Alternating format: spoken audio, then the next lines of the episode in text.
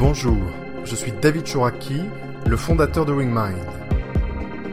Et je vous parle aujourd'hui de l'effet papillon, les petites phrases des dirigeants qui ont de grandes conséquences. Quand on dirige, chaque mot compte. Il suffit de penser aux petites phrases qui ont plombé la popularité des présidents de la République successifs en France et leur ont collé à la peau tout au long de leur mandat. En entreprise également, quand on endosse la fonction de dirigeant, les attentes de vos interlocuteurs et de vos équipes sont grandes, immenses parfois, et on attend de vous que vous soyez exemplaires.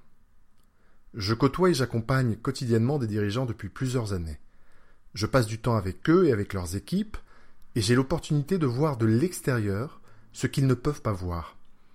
Très peu de dirigeants en ont conscience, mais la moindre de leurs actions ou de leurs paroles peut avoir de grandes conséquences sur leurs équipes et leur entreprise. J'appelle ça l'effet papillon des dirigeants. En effet, par leurs actes et leurs paroles, les dirigeants donnent le ton dans l'entreprise, sur ce qui se fait et ce qui ne se fait pas, sur les règles implicites en quelque sorte, au-delà des bonnes intentions et des déclarations, ou de la liste des valeurs inscrites sur les murs des bureaux, et leur comportement se propage comme une traînée de poudre.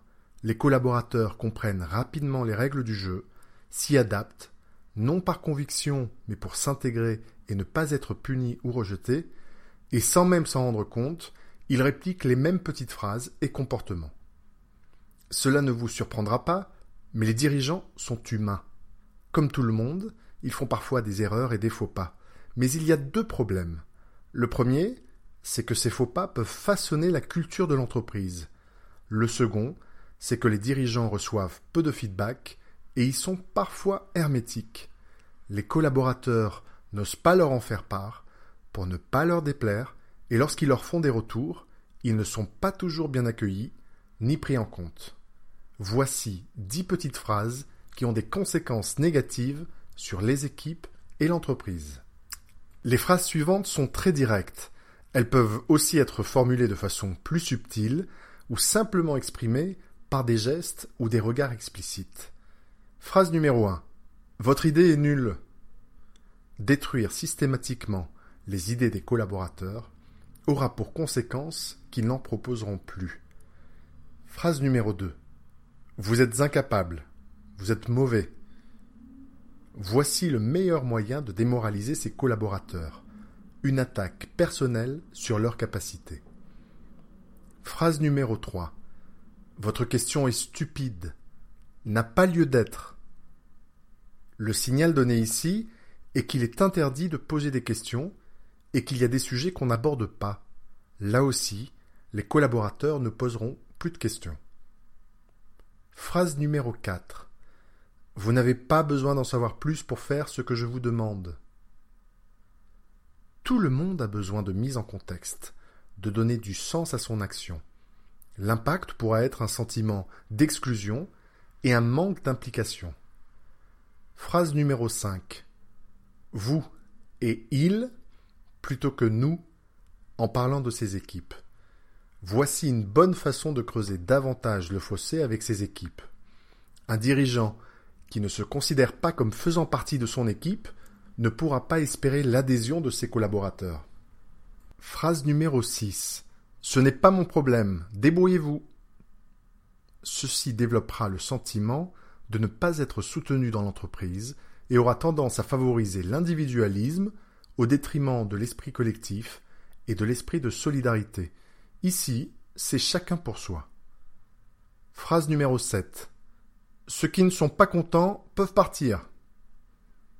Ceci aura pour conséquence que les collaborateurs cacheront leurs ressentis et les dysfonctionnements qu'ils observent, et les dirigeants ne verront remonter aucun problème.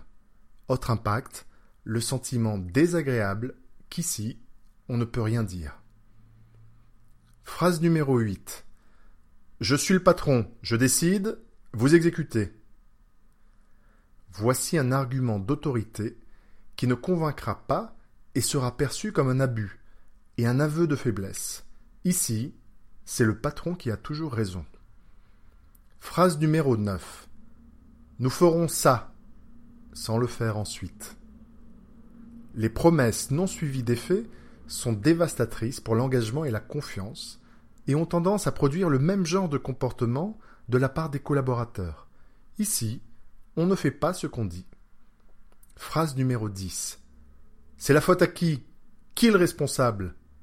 Lorsque survient un problème Le focus sur la recherche de coupables plutôt que sur les raisons du problème et la recherche de solutions tend à créer une atmosphère défensive où les gens craignent de faire des erreurs et se rejettent la responsabilité les uns sur les autres. Mais heureusement, il y a aussi les petites phrases qui font du bien et donnent l'exemple, à utiliser régulièrement et auprès de tous les collaborateurs. Phrase numéro 1. Bonjour. Phrase numéro 2. Bravo. Phrase numéro 3. Merci pour votre travail, pour vos efforts, pour votre engagement. Phrase numéro 4. Désolé, je me suis trompé. Phrase numéro 5. Comment allez-vous? Phrase numéro 6. Qu'est-ce que vous en pensez? Phrase numéro 7. Quelles sont vos idées pour améliorer ceci? Phrase numéro 8. De quoi avez-vous besoin? Phrase numéro 9. Pour informer sur la vie de l'entreprise. Voilà ce qui nous est arrivé et ce que nous avons fait. Phrase numéro 10. Pour communiquer sur la stratégie et les projets à venir. Voilà ce que nous allons faire. Pourquoi, comment? Et quand? Pour réussir au mieux dans leur mission, les dirigeants doivent prendre conscience de l'effet papillon et de l'impact de leurs paroles et de leurs actes. Rechercher sincèrement des feedbacks auprès de leurs équipes et de leur entourage, et être prêt à se remettre en cause pour progresser et tenter de donner l'exemple.